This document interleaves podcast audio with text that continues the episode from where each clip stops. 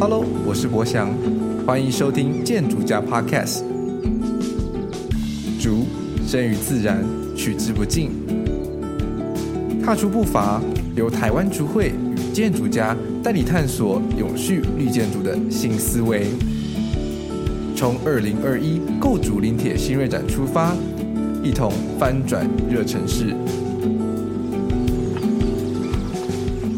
Hello，欢迎再次收听建筑家 Podcast，我是博翔。本周是与台湾竹会共同制播的二零二一构筑林铁新锐展专题节目。这个系列节目将一共推出四集，本周的是第二集。在这个系列节目中呢，我们将会邀请足够专家到我们节目中，带领大家一起深度的了解足够应用、足够设计人才的培育计划。此外，也会介绍今年即将在嘉义林业铁路沿线展开的二零二一构筑林铁新锐展，传统技艺与现代思维碰撞的火花，相信可以为大家带来全新的空间体验。在上一集的节目中，由干建筑师浅而易懂的带领听众们入门竹构这样子的形式，也还有呢台湾竹会一起推广为期三年的竹构设计人才培育计划。那我们这一集就要来更进一步讨论竹的各种可能性。还有台湾竹会与诚毅文旅跨界合作的计划，那我们就一起热烈的欢迎方克洲老师。老师你好，哎，你好，我是克洲，主持人好，是，那非常高兴有这个机会到这个节目分享。那方克洲老师的话，可能大家对他比较陌生一些。那他是毕业于政治大学资讯管理学系，他也是马大台湾的创办人，专注于原住民文化产业权益的议题，以及文化类的新媒体的经营。那同时呢，他也结合了这两个关心的领域，然后在网络去呈现了台湾原住民文化的多元丰富内容，也是台湾数一数二知名的世界原住民议题文化报道的网站。那能不能请您跟我们分享一下，说，哎，你是因为主要是讨论专注在原住民议题嘛，然后还有一些文化类的新媒体，那你是怎么跟竹第一次相遇的呢？我们一开始跟竹子相遇，反而是在好几年前，曾经在苗栗的某一个泰雅族的部落有合作一系列的小旅行。那其实这个时间长达了两三年，是一个常态性的。那其实像贵族对于泰雅族人来说是一个很重要的一个文化。那不管是从生活中的各个层面，从食、从住，然后一直到他们的占卜或是信仰，其实都很重要。那所以那个时候在规划的时候，就会很自然的会呃，竹子在我们的这个游程的规划里面扮演一个很重要的角色。那我觉得跟竹子大量的接触是从那个时候开始。是，刚提到一点很有趣，诶，说他们会用竹去做占卜，能不能跟我们说明一下要怎么用竹子去占卜？哎，他应该说竹子在占卜的这一块可能是一个媒介，他们在跟祖灵去做沟通的时候，哦、对，或是要感谢祖灵的时候，他其实会把一些祭品。然后小小块的以小代表多，然后会插在这个竹枝上面，然后排成一排这样。哦，原来如此。因为确实台湾的竹产业啊，或者是说竹子这一块的材料，其实是非常非常丰富的资源的。相信大家如果有听上一集甘建筑师分享的话，应该都可以知道说，其实台湾竹子工业这一块在早期是非常蓬勃发展的。反而是近年呢，因为就是这些塑胶材料啦，或者是一些其他。国外的材料，木头啊等等，开始变得的比较热门了之后，竹产业这一块就变得相对比较式微，那也比较可惜。那我们也是希望说，借由这一次的活动，可以让大家更进一步认识竹子这样子的材料，而且它其实可以活用在非常非常多的地方，不只是可以搭建筑物，它同时是可以做成非常多的器皿做使用。那我们想要再请问一下，是说是什么样的契机让你开始跟台湾竹会做合作的呢？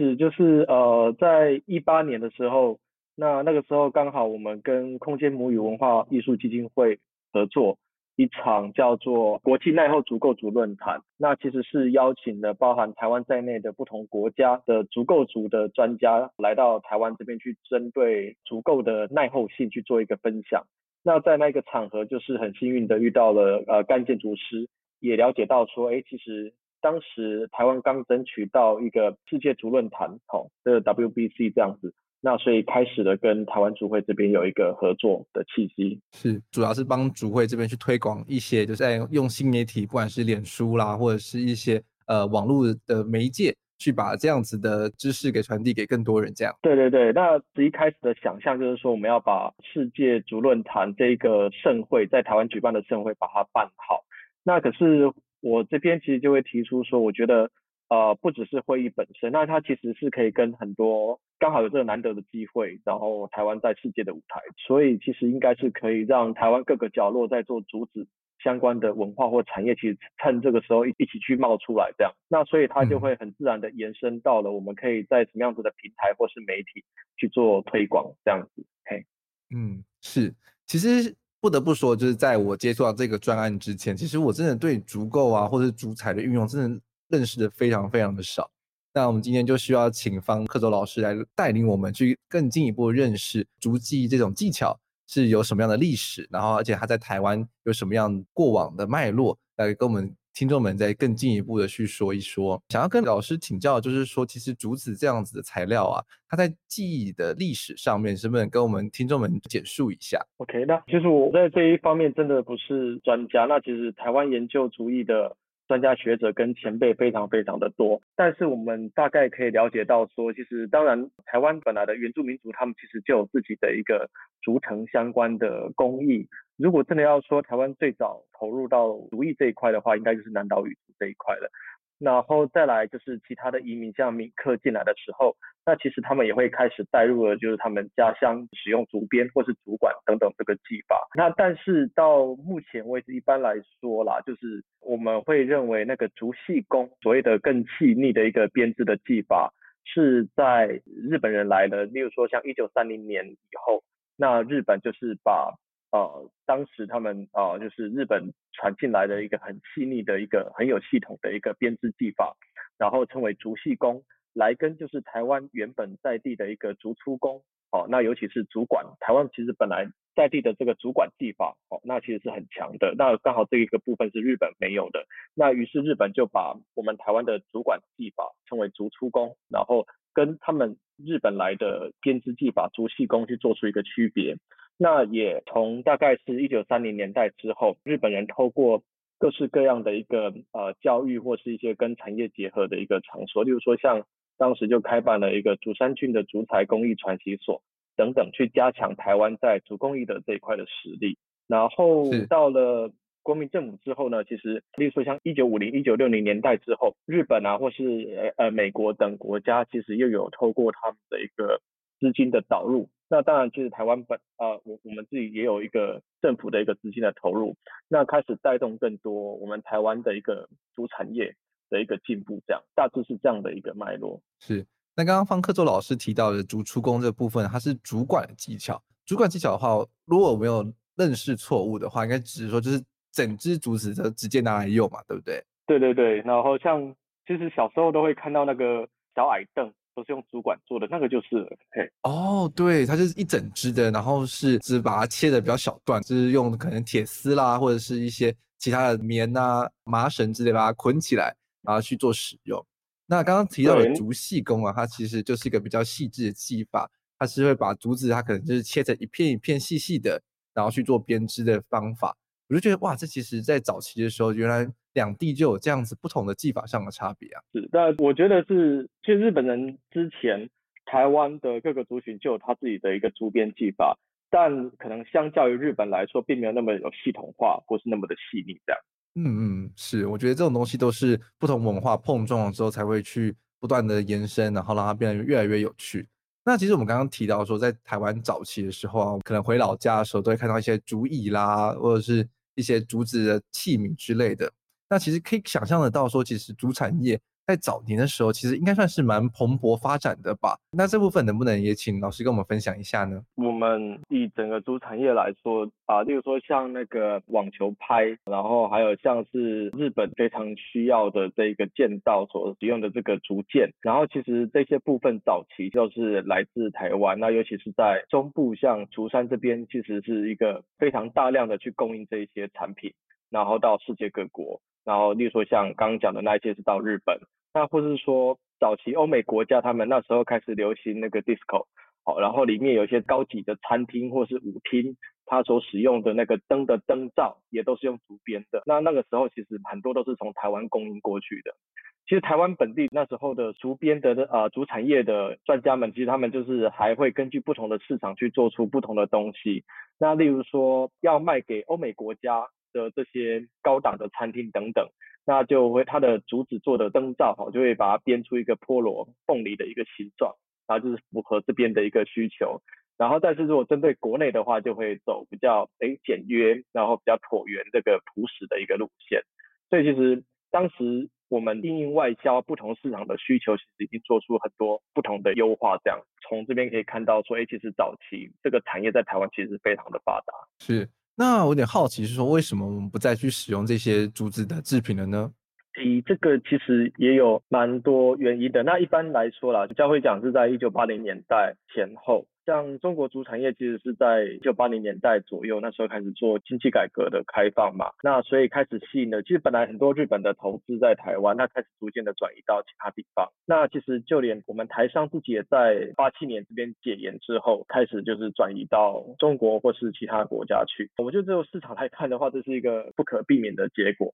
那可是也是因为这个时期的这些改变，然后竹艺在台湾就慢慢从原本的产业的导向。变成是指教育或是艺术这两个方面，所以大概一九九零年之后，其实很明显也可以看到，在做竹艺的蛮多就开始转向就是一个艺术这一方面的艺术品，或是说教育传承推广的这一块这样。了解。那其实我们近年来啊，可能去一些就是南投的山上啊、竹山啊，或者台南的关庙的时候。其实还是可以隐约的看到一些信用合作社或者他们的竹艺制品的产品，我们会觉得说哇，好新奇哦，就觉得原来都是可以做成这样的东西。那其实很早期的时候，他们这些都是存在在我们的生活当中的。其实有时候回想起来，都会觉得说啊、呃，其实竹子制品用起来还是很有触感，而且它那个整个握起来的那种充满的感觉是非常不一样的，跟拿着一个塑胶制品的感觉是非常非常不同的。那有个好奇就是。你印象最深刻的竹工艺是什么呢？我印象最深刻的竹工艺，反而是一位当代的一个设计师，他们色牌叫本质，然后他们有一个跟竹相关的商品叫做科染。这个科染它其实是在竹片上面去用蓝染去泼上去，然后我对于这个商品印象非常深刻，是我很喜欢的一个作品。它可能跟竹编没有关系，但我很喜欢这两种，因为其实蓝染跟竹其实，在台湾过去的传统工艺都扮演一个很重要的角色。那这一位很当代的一个品牌，一个呃产品设计师，然后他做出了这样的一个商品，所以我自己觉得非常喜欢。是，了解。那我有点好奇，其实我们一直有提到说，就是现在陆续去台湾有竹工艺啊，有慢慢复兴起来的趋势，就是开始会有一些新血持续的投入到竹工艺啊，或是一些竹制品的一些创新的产业当中。那你好奇是说，像台湾竹会。会去如何协助推广竹工艺这部分呢？呃，台湾竹会如何去推广台湾的竹工艺？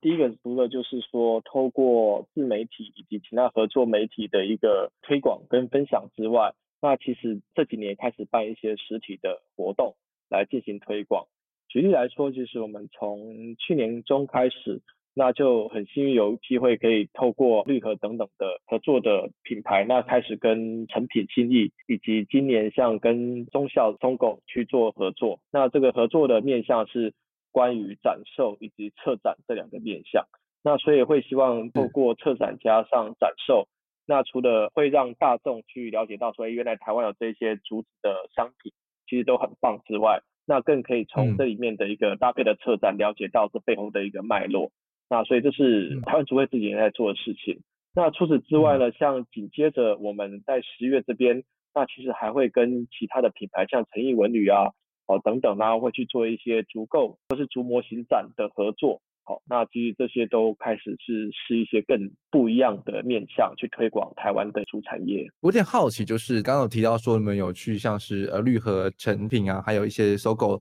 去做一些展售或者是策展的活动的时候，不知道当观众们对于这样子的竹工艺跟竹制品有什么样的回馈？我们其实这两次的合作效果都还不错，而且像我们在 SOGO 这边的展售的实际的业绩，其实在那个档期在那一楼其实算是有前几名的这样子。OK，那其实我们有发现有蛮多的消费者，他们都很惊讶说，哎，原来台湾有卖这一些东西。然后他们都还蛮惊讶，就是台湾现在的竹编的产品可以做得非常的现代，而且会非常的有质感，然后又细腻。那其实举例来说，像包含刚刚的本质啊，或是另外一个品牌三节号，第一个他们会发现像这样子的一个品牌，然后他们所做的一个竹器，一样是竹器，可是却跟过往可能他们家中或是阿阿公阿嬷，或是他们以前那种印象看到的那种竹编的商品，好像不太一样，一样都是用竹篾去编的，但是他就会注意到非常多的细节。那例如说像本职的话，他就会想要把竹篾跟皮革去做一个结合，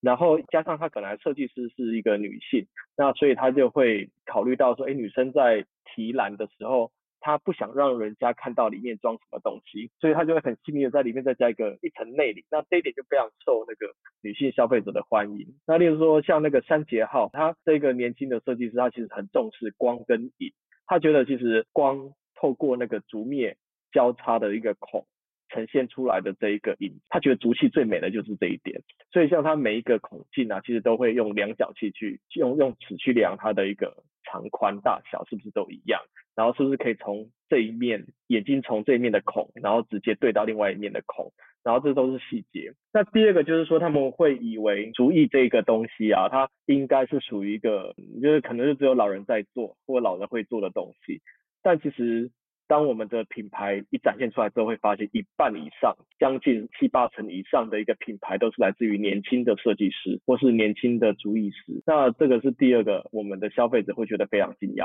是，其实这里慢慢发现到说，可能像是近几年，像是台湾文博会啊等等这些文艺性的展览的时候，就会发现说，其实有越来越多的年轻的新血，他们也真的是持续的投入到，不管是竹工艺也好，玻璃工艺也好，就慢慢的看到说，哇。其实有越来越多更富有创意的创作作品出来。那像是刚刚方克洲老师提到的，像是本职，那其实在脸书专业上可以看到非常多精彩的作品。那其实我有点非常好奇，是说就是就是这些消费者们，他们会不会问一些像比如说竹子制品会不会很容易坏啊，或者是说它是不是需要保养等等的问题？嗯，还蛮长的。那坏这个倒还好，然后反而最常被问到的是发霉的问题。哦，我觉得发霉的问题就是不管是什么样的主产品，那其实都会问到。不过我们其实就会趁这个时候开始去跟大家介绍，哎，其实比如说像很多上漆啊，或是上色等等这些。方式其实都是各个族群或各个文化用他们的一个经验或是巧思去加强，就是竹制品的一个寿命这样。嗯、然后再来，我自己会觉得，其实我我还蛮喜欢维维那个朋友，那他其实本身也是一个很厉害的。竹工艺师，他其实是一个做自然材质的一个工艺师。然后他就讲，他说，其实为什么我们会期待东西都不要坏，尤其是它今天是一个天然的东西，就是它的一个新陈代谢本来就是一个很正常的事情。那所以我觉得他提出的这个想法，我我自己还蛮喜欢的。然后也会去思考这句话的意义。就如果说我们今天在看一个东西永久不坏这件事情的话，哎，我觉得其实有很多讨论空间。尤其是当它今天的材质是来自于像竹子这样的一个再生那么快、那么有生命力的一个材质的时候，那么永久不坏这个还是一个一定要维持的一个目标嘛？我就觉得不一定的这样。因为我非常赞同这个论点呢。我觉得刚刚听到的时候，也突然有一种就是哇醒脑的感觉，就对啊，为什么我们现在都一直在追求说东西不能坏呢？可能是因为受到早期像比如说电视啦，或者是一些电器器材，我们都觉得说啊，反正就是敲一敲，它就好了这样子。反而就是觉得说啊，东西坏了很可惜，应该要，比如说我们都会开始很习惯的去使用一些什么塑胶制品啦，或者是一些铁制品啊，就想说它可以用一辈子都不会坏。但是事实上也不全然是这样子啊，塑胶它也会裂化，你使用久了之后，它开始可能释放出一些不好的物质。那铁的话可能会生锈。所以其实每个物件它其实都会有它的生命周期的存在，有它的特性。对，连我们 iPhone 也都走大概一到两年的寿命的存在。所以我们不能不期待说竹子的寿命可以跟这些其他的器皿一样，就是都可以永久的使用。它其实都会是有一个时间点，它就必须要汰换，或者是要帮它做维护保存这样子。对，我我觉得这当然就是也会说看这个产品或者这个商品的特性是怎么样。那举例来说，假设它是一个相对比较不环保、永续的一个原料，像塑胶啊，或是其他的金属，那也许我们可能就会期待它可以用的比较久一点，这样子以免造成浪费。那如果说，哎，其实今天这个自然材质，尤其就是全世界长得最快的植物之一，那个竹子，那么其实再生快本来就是它的一个很大的优点，那很自然而然的，这个其实我们就。不见得必须要期待它就是要撑个就是好几十年啊，或是甚至几百年之类的这样。嗯，是。而且我觉得近几年看到一些竹工艺产品，会让人觉得非常惊艳的地方，就是竹工艺它不只是单纯就是用竹子来表现了，它可以开始跟其他的材料去做媒合。像是我们刚刚提到的本子创作室的李雅静小姐，她其实就把竹子去整合了，像是玻璃啦、陶艺、金属或者其他的纤维材料，所以每个不同的材质去结合在一起的时候，其实可以变成是一个非常有趣的作品。那其中我看到一个作品让我眼睛为之一亮，就是他把竹子跟石头整合在一起去做了一个石竹椅的系列。我觉得对于我们这种建筑空间设计者来说，看到这张作品都突然觉得说哇，这个真的好美哦。这个是我第二喜欢的东西耶。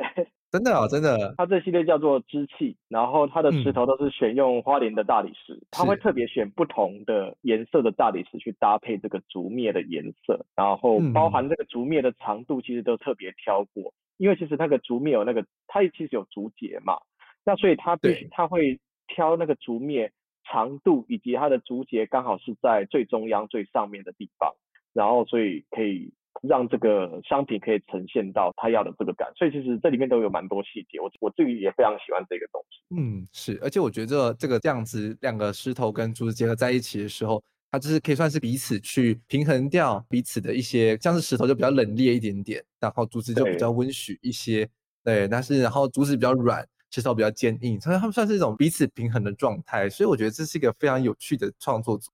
我也想象说哇。如果自己在家里面可以放一个的话，好像也不错。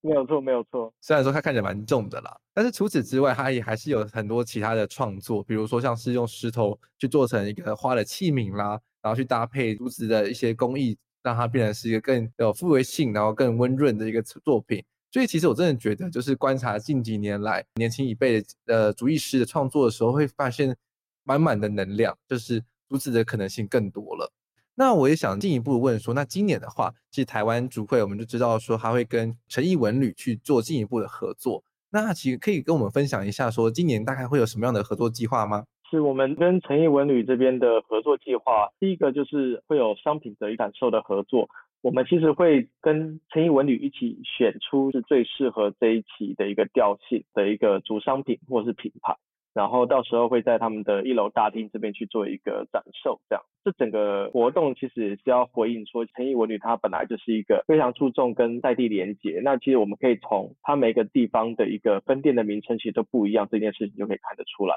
然后以及它其实过往展售的品牌，其实也都是有回应到这一块的一个诉求。那所以这是为什么这次会有主品牌的一个合作。那第二个部分呢，就是说，哎，跟诚毅文旅这边，我们其实会有一个 VIP 的导览行程。那也刚好，其实是因为在那个我们从十月。开始一直到十二月，台湾竹会在嘉义火车站以及竹崎火车站附近有一些相关的足够的装置，然后呃，这个是称为二零二一构竹林铁新锐展。那其实这系列的作品，我们到时候会请甘明元建筑师或是策展人陈冠房老师到现场为各位 VIP 去做一个专属导览跟解说，然后会让大家开始去看见，哎，其实现在。竹子的运用在台湾已经到了一个什么样子不同的一个境界，然后会希望让大家对于台湾的竹产业有一个更新的理解或是看见这样。那其实台湾竹会会想要跟春毅文旅合作，也是希望说可以把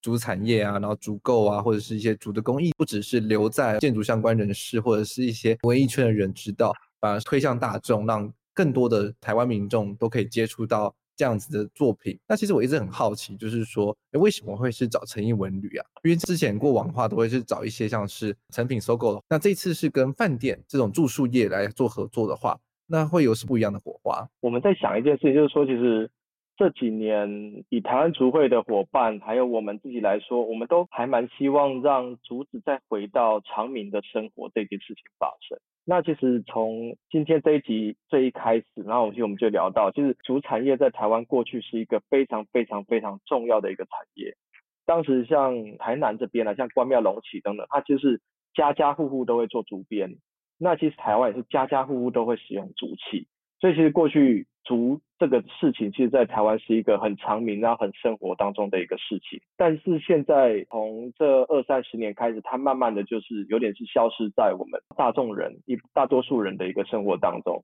那其实对于喜欢竹子的人来说，其实是非常可惜的，因为其实竹子有非常多的优点。因此，我们跟成品也好，然后跟搜狗也好，等等这些，都是会很希望说，哎，可以让竹子的品牌或是商品，也就是竹子的利用，再度重现在大家的眼前。竹子一直都在，那只是因为各种原因，它逐渐消失。但是说，如果要回到生活这件事情，我觉得住这件事情跟游这件事情，其实是一个你可以很真实的感受到，你可以去体验到的一件事情。例如说，在诚毅文旅这边，那假设有一个合作，可以让竹子相关的商品，它直接被游客或是旅客好去可以尝试去使用。那甚至我们带领游客进到竹构筑竹子构成的一个空间里面。然后去听，哎，其实现在只竹子在当代生活的一个应用，我觉得它其实对于受众来说是一个更强烈的感受，哦，真正的让竹子回到我们的生活当中，不仅仅是限于说在展售的现场，然后你可能把它当成是一个商品，那至于体验的这个部分，你可能要回家才能够去感受得到。哎，其实我非常赞同，哎，因为我们前几集的时候，我跟我另外一个伙伴在聊，就是在呃一些商，就是呃商业行为的时候，我们就有提到说。其实近几年的商业的活动啊，反而会慢慢的逐渐在体验这件事情上，就是你不能只是单纯的看到商品，你要知道说它有它有它，不管是它有什么特色，或者它的原料有多好说，可能都已经不足以吸引你了，因为就是现在市面上的商品真的太多，反而是这个东西它可以如何的去融入到你的生活当中，它可以创造出什么样的想象，这个东西反而是一个商品被贩售的时候非常重要的一点。所以就是刚刚提到说，像住宿啊，可以观察到近几年的。大家反而可能比较不喜欢去住那种大饭店啊，或者是一些很 fancy 的那些 hotel，反而会比较转向去喜欢住一些像民宿也好，或者是像是一些文旅，就是这种比较设计感的饭店。在这样子的空间之中，就是你在住的同时，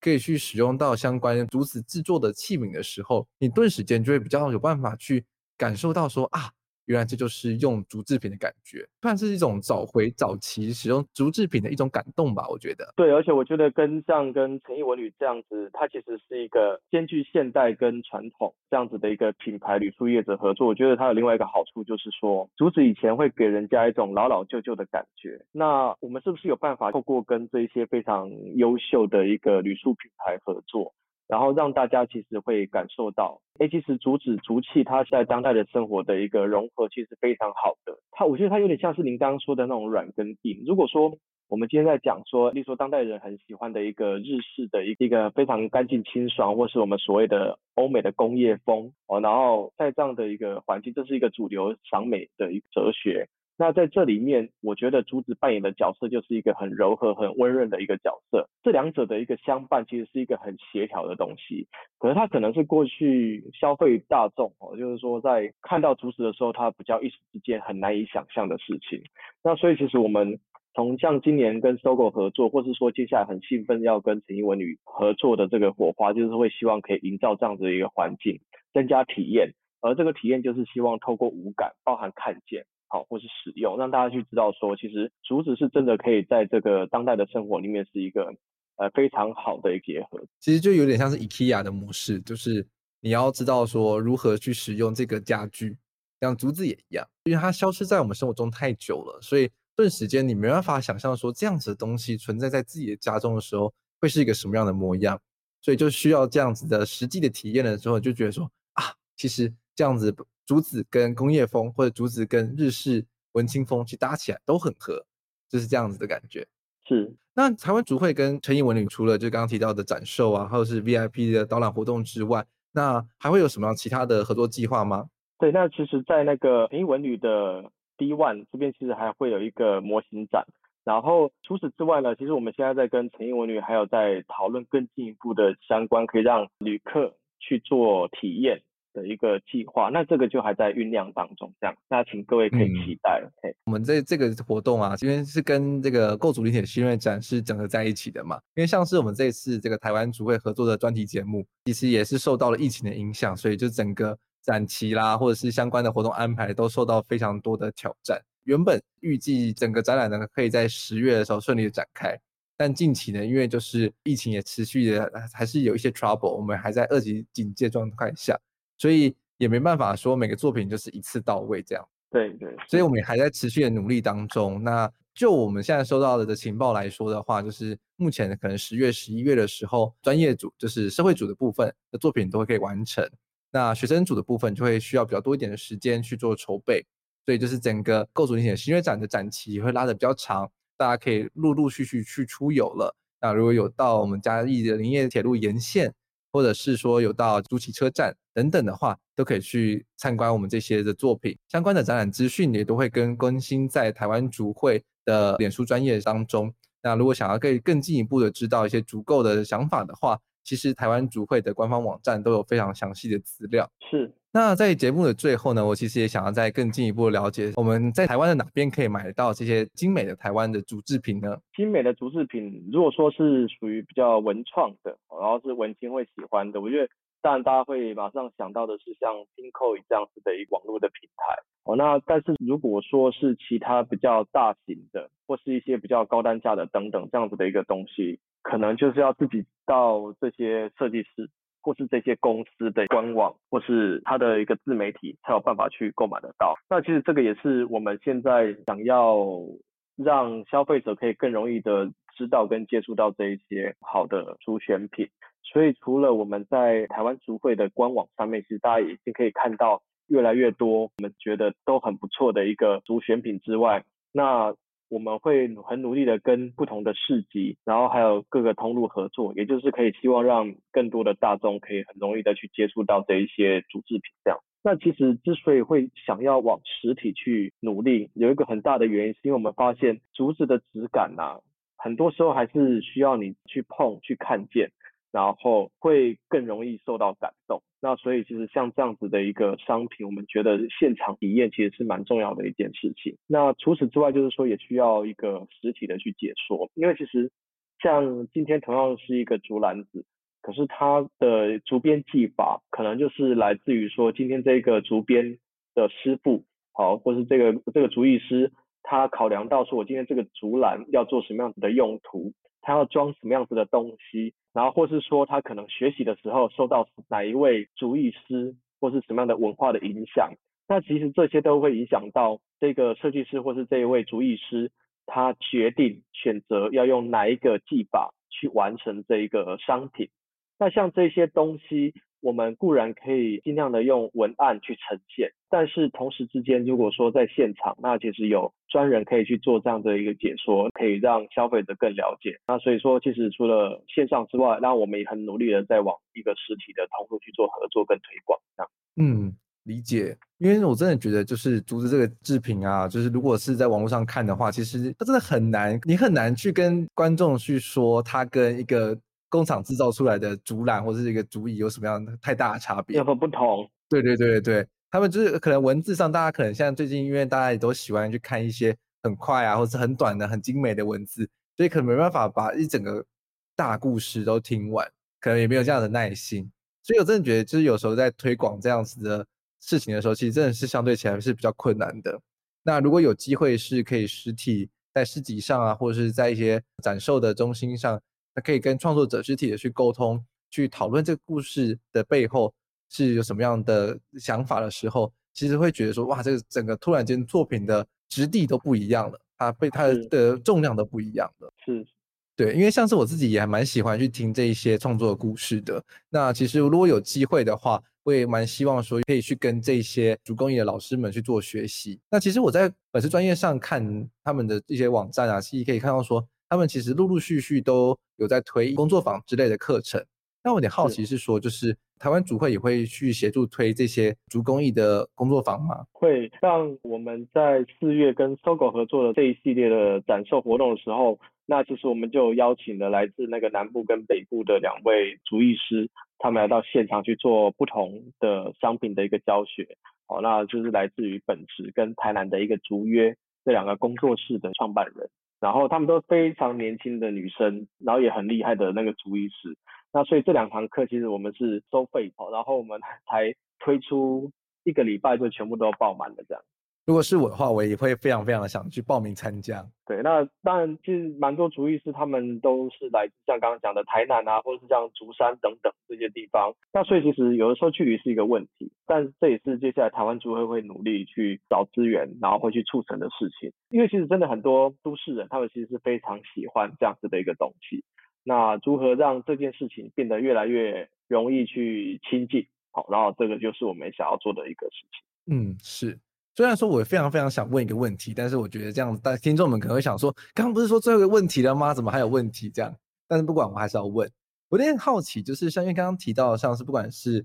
竹约啦，或是本职也好，他们都是非常非常年轻的设计师。那他们是为何踏入就是主创作这一块领域？不知道有什么样的故事可以做分享？像那个竹约的创办人。蔡慧婷小姐，我觉得像她这样子的一个女生啊，那其实他们都是在因缘际会的情况之下接触到了这件，然后就爱上了，所以。我觉得她其实就好像爱情一样，就是很难理解，就是你遇到了，然后你就你就觉得说，哇，这个就是我要的。像有些人他会很喜欢那种竹子很温润的特性，或是它生长很快的特性，很柔软。它其实竹子是一个很坚韧，但是又很柔软的一种自然材质。那并不是每一种自然材质都可以这样。竹子有很多特性，就是大部分品种的木头它没有办法去呈现的。例如说，像我们今天讲竹管家具，其实竹管家具有它背后的一个智慧在里面，哦，那就是像它的一个导管跟包管，那尤其是像那个包管这一个技法，哦，它其实是非常，尤其是因为台湾这种就是北回归线以北的一个区域，它的竹种啊，就是空心的竹子，才比较好去做这个包管的一个技法。那所以说，其实竹子有很多特性是其他的一个自然材质没有办法达到的。那所以这个东西，就我所知是很吸引很多年轻的创作师的一个特性，这样。那当然也有有一些是其实是师承家中的一个长辈，因为其实刚刚有讲过，就是台湾早期竹业非常重要的一件事情，很多人的爸爸妈妈或是阿公阿嬷，他们是靠编一个又一个的竹篮或是竹商品，然后养活了一家。或是开了一家工，然后所以他们的一个子女其实也是耳濡目染的情况之下，然后就是默默的在承接这样的一个家业。这其实是在竹山跟台南都传统的一个竹业的重镇都有这样的一个情况，所以这个也是部分的一个年轻世代他们会持续的耕耘一个原因。这样是。所以我觉得这个大家的想法可能都跟刚刚建筑师很像吧，就是遇上就爱上了，也都是义无反顾就踏入竹子的制品啊，或者是竹建、竹竹构，甚至是在推广竹这部分的工作，真的不容易啊！我真的觉得，就是竹子这个真的是离开我们都市人太久了，我们大家都在都市的水泥丛林中生活太久，我们真的会需要像这样子温润自然的产品再次的融入到我们生活当中，我们才有办法去感受到我们跟自然还有一丝丝的连接。好的。那在节目最后，我们要再一次谢谢呃方克洲老师来到我们节目中，跟我们推广了这么多这么有趣的竹工艺的故事。那在下半年度呢，其实台湾竹会跟诚毅文旅也有非常多合作的计划。那大家如果想要再更进一步的了解的话，相关的活动也会陆陆续续的慢慢的推出。那也真的是受到疫情的影响，真的是すみません，请大家要多多的包涵。相信相关的活动都是非常非常精彩可期的。 好的，是。那今年在林务局的支持下呢，我们就是以阿里山林铁铁路沿线的车站作为基地，总共邀请到了六组的建筑师团队，还有六组的学校团队，预计创作出十二件的足够作品。那相关的展出资讯都可以在台湾竹会跟建筑家的 Instagram 上找到相关的讯息。如果想要找到相关的网站的话，也可以在本集的节目资讯栏中找到相关的资讯。好的，那下一集节目呢的播出时间是十月十八号，我们将要邀请到陈冠凡技师来到我们节目中，他是我们这次社会组的策展人，他将开始跟我们进一步的去说明二零二一构筑林铁新锐展背后的故事。那我们再次谢谢方克周老师来到我们节目中，谢谢老师，那我们下周一见，拜拜。